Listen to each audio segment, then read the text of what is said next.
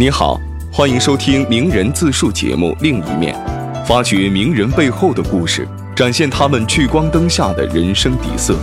本节目由人物杂志与喜马拉雅联合出品。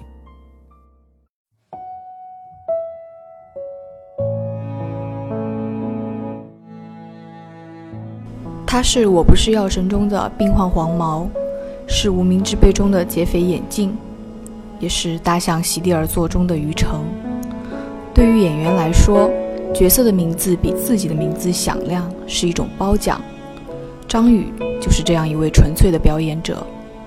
本期另一面，我们一起走进演员张宇。我当时看完以后，眼镜这个角色就是是一个稀有物种，在现实中，他是一个他是一个纯粹的理想主义者。最终他被现实掌掴，或者说被现实击毙的这么一个这么一个人物，我觉得这个东西触动我。这种人对他自己命运的这种试图的一个革新，这种事情总是会对我们多少有触动。我选择一个角色，或者说我认为他哪儿打动我，是一个更直觉上的一个东西，应该跟我自己的经历是分不开的。上大学这是一个明显的一个拐点，接触到表演这个事情。从那之后，我的经历有了一个标靶，啊，以前是不知道怎么来挥霍自己的精力的，啊，但是在接触到这个东西之后，我觉得啊，我有一个标靶，我有一个出口，而且我愿意干这个事儿，我从中得到享受和乐趣。大学专业课几乎没有旷过课，就是喜欢上了这个专业，所以你不会去旷。有时候，当你准备了一个。做小作业，甚至满怀期待的想要去把它呈现出来啊！同班的同学在一个很小的舞台上，你是想要把它呈现出来，用自己的想法啊，想到了多少，而又做到了多少，做成了什么样？我现在想起来，呃，那时候还真挺，真挺那个。我们我记得当时那个我们排练厅，排练厅晚上几点要关门？我们有时候排练晚了，还会买烟贿赂那个要锁门那个。那时候也不觉得苦。就是真的是感兴趣，所以他是愉快的。所以当时专业课有时候还真满怀期待。当时反正我记得做一个作业吧，我要演一个在街边给人擦鞋的一个擦鞋匠。做作业的那个期限是一周嘛，就在我们贵阳那人民广场上，我就可以在那坐一下午，就看那些擦鞋人聊天，找准一个人的一个特点，我就看他为什么这样，然后我就会发现越来越有意思。这些都是你自己闭门造车是是想不到的。包括就他职业上的一些工作呀、一些习惯呀、他的那种技能啊，那每个人招揽生意的方式也不一样。我也可以自己在现实的基础上，我自己加上一些别的处理，但是它是合理的，因为人有不同的性格。那个小品做出来还蛮蛮成功的，那个就是有很大的成就感，就第一次给你讲，那我这个方法我是可以做的很精彩的，而且确实我得做出这个努力才有可能做到那个那种程度吧，就最后呈现的，大家真的信了，心里就是一个。擦鞋匠，这个就需要你去做功夫。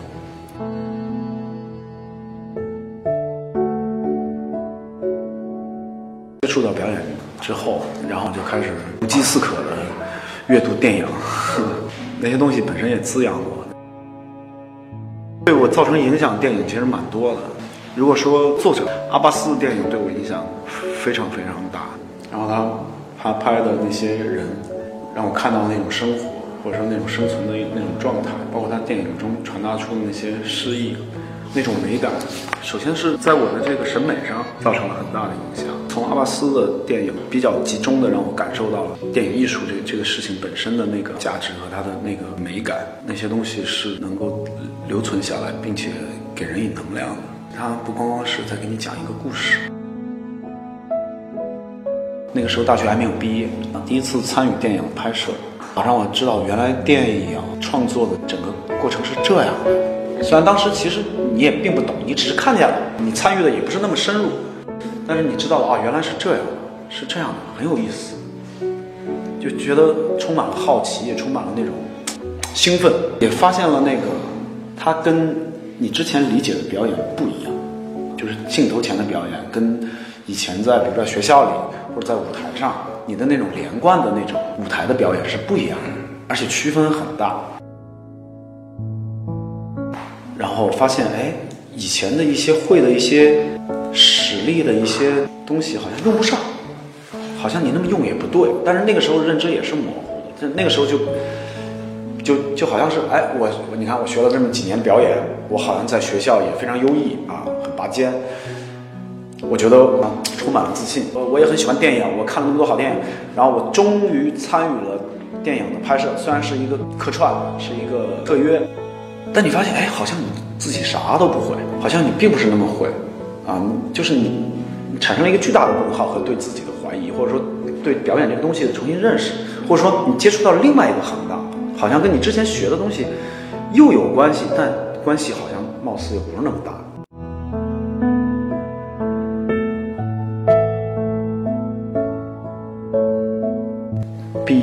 业之后，然后进了剧团，相当于是第一次参加工作了嘛。那那也是一个重要的一个时期，相当于我自己经济独立了，不问家里要钱了啊，就感觉自己有底气了。很多事儿，那我自己说了算。因为之前我一直拿着家里的，比如说那个你给我交学费，对吧？你得给我生活费，我总觉得好像底气不是那么足。虽然我从小就跟家里就就一直都很顶着来，但是你其实你自己心虚的，因为你知道他们在养活你。我挣的第一笔钱，我就给我爸妈一人买了一个那个，当时对于我来说很贵的一个挂坠，啊，当时送送给我爸妈，哎呦，当时就是那种感觉，你看我，现在我有钱了啊，首先我不跟你们要钱，而且我外面也有兼职，比如说帮别人一些单位排一些他们的一些文艺作品啊，所以实际上当时我的收入在那个年头上，贵阳来说是，我觉得是算高的，平摊下来我一个月也得。有五六千。进了话剧团以后，几乎一直都在演出，即便是在体制内的这么一个这种创作的主题的那种要求上啊，其实也蛮快的，就是也做出了一些我认为在当时那个阶段很不错的小作品。很多时候去下乡演出，面对的观众是那些可能他连电影院都没进过的，更不要说一个剧场看一场话剧了。我们都是就在露天的那种环境下给他们。就是演一个小品，你你要去征服他们，那也是另外一种蛮有意思的一种锻炼吧。就很安逸那会儿，生活非常滋润。呃，贵州的文艺圈也就那么大点儿，圈子也小，你很容易就大家都知道你啊，你很容易就很满足，觉得哎，好像是啊，我我真他妈优秀。慢慢陆陆续续有有北京的剧组过来拍摄，他圈子就那么大点儿，他比如说他想找到当地的演员，都会跟那些剧组搭上。但是你会发现，重要的角色人都是从北京带的，只是在这边解决一些特约呀，这种很小角色，你觉得，哎呀，我应该也可以的，我应该是不比他差的呀，我也没有这种实践的机会，因为当时对于电影来说，我还是一个孩子，都不能叫入门，就是还是懵的一个状态。但是感兴趣，爱电影，喜欢电影，也渴望自己参与电影创作。有一次巡演，那个雪灾那次巡演，那个小品。因为他拿了一个国家奖，那个小品，然后就一直在不停的巡演，然后我是那个小品的主角，但是我受不了一成不变的这种重复，可以重复，但重复要，我觉得要应该越来越越来越那个，首先是生理上的突然的反感，就是生理上到极限，我在演那种到极限了，不能再演了，马上就要崩溃，我要吐。有时候生活啊，就是。像一个漩涡一样，或者像一个黑洞一样，就是你在一个舒适的环境里边，你很容易就被吸附进去，很容易你就不知不觉习惯了整个的你的那个生活的那个流啊，你旁边的人际关系也好，你的生活方式也好，你的工作方式也好，你的作息，你整个那个生态你就适应了，不知不觉就就过去了。然后总是觉得哎，那个好像可以再绷一绷，而且你总有手上的事儿没有做完嘛，但那些事儿又是会接踵而至，就总觉得啊，那做完下一单走吧。就一拖再拖，一拖再拖，就不知不觉就三年就过去了。因为我有时候会为了抗拒这种厌倦感，我会试图在每一次都寻找一些新的感受。因为观众也不一样，鼓励也不一样，实际上刺激是不一样的。我也会在自己的一些细节上，在表演那些上找一些新的、不同的一些感受。比如我有个想法，我就会给。跟我合作的那些演员或者一些前辈说：“我说，哎，我说，我说，我们那个地方要不要试试今天演？要不试试那样那样那样？我觉得，因为这样就会很好玩嘛，就你不断的这样才会更刺激一些。但是，大部分得到的反馈是：哎，咱别改了，这这是一个很完整的一个东西，你老改，而且下面人不一定看得懂。就是大家好像更多的是趋于一种安全的一种惯性在在，但那个东西让我让我很痛苦。我心想，不能再这么待下去了，我得离开。反正那天也没有出去喝酒，我就在我租的那个小房子里，网也断了，所以我也看不了电影，也玩不了什么别的，我就翻我以前的日记看，然后就看到北京申奥那申奥成功那一年，萨马兰奇宣布二零零八年奥运会的 begin，然后 就就就那一天，日记上就写就写了一句话，二零零八年我应该在北京。我一想，哎呀，我操，正好二零零八年，我赶紧走了，就就很快我就走了。我请了一个假来了北京，但一来我就再也没回去过。就半年之后，单位就就催我回去参加工作。我当时在拍一个电影，所以我就没有回去。单位就提出两次警告之后，直接登报承认。到现在，我那封辞职信我都没有递出去，直接被开除掉了。有一种解脱感。比如说你在重复一个事儿的时候，你是看不到头的；或者说你在跑十公里的时候，在中程的时候，你会有那种生理上的那种疲惫，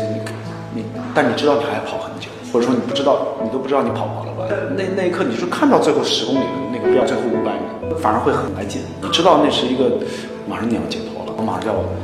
完成这一次长跑了。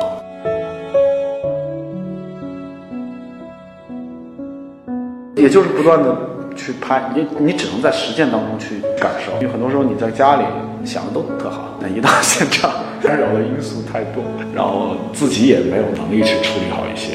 也是慢慢的琢磨，慢慢拍拍拍拍拍，去争取那些大大小小、轻轻重重的一些角色。当然，首先是我觉得，哎，我应该可以啊那种转折，当然就是要什么，要什么让更多人知道。这都是托电影跟角色的福，捡了个便宜。首先，作品本身它是一个意义非凡的东西，而且它的完成度各方面都非常非常好。而且在同类型里边，之前中国没有这样的类型片，有点像是这种社论啊，又又是人物传记式的这种非常工整的这么一个这种类型片，之前没有，而且还造成那么大的社会舆论和社会影响。黄毛那个角色本身写的就很好，我其实只是完成了我自己力所能及的那一部分。在塑造黄毛那个角色上，眼神是最重要的一个东西，因为他的那个东西是透出最多他人物内心状态的一一个东西。他没有那么多话，也没有那么多动作，所以你看黄毛他在盯着那个勇哥散伙饭那场戏，他就是直勾勾的鄙视他，是那个眼睛本身是刀子，不光是他的言语本身。我的节奏在药神热映的之后一段时间是有点慌张，有点累。那个时候因为太多的事情。找过来一下有点应接不暇，因为我见过这个阵仗，太多的在电影之外的曝光，确实我不太享受那个，我也不太擅长那个，然后对我来说还是消耗。当越来越多的目光都投向你的时候，其实我觉得它是双刃剑吧。当你被人忽视的时候，你有一种被忽视的安全感，然后你在那个里边，你可以就是窝在自己的那个里边放松。平时曝光太多，我觉得对于我个人来说，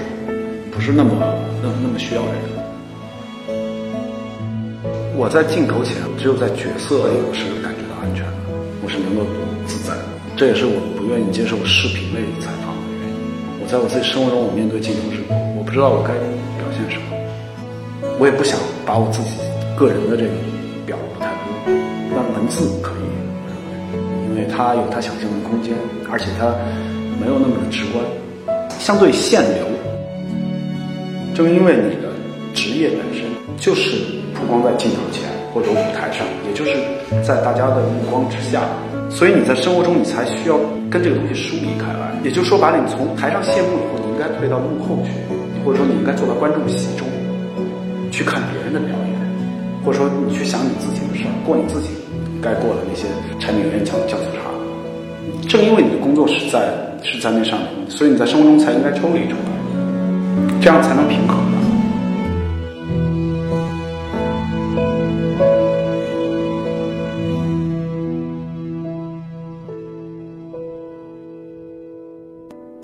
本期节目就到这里，下一期你希望听到哪位名人的小秘密？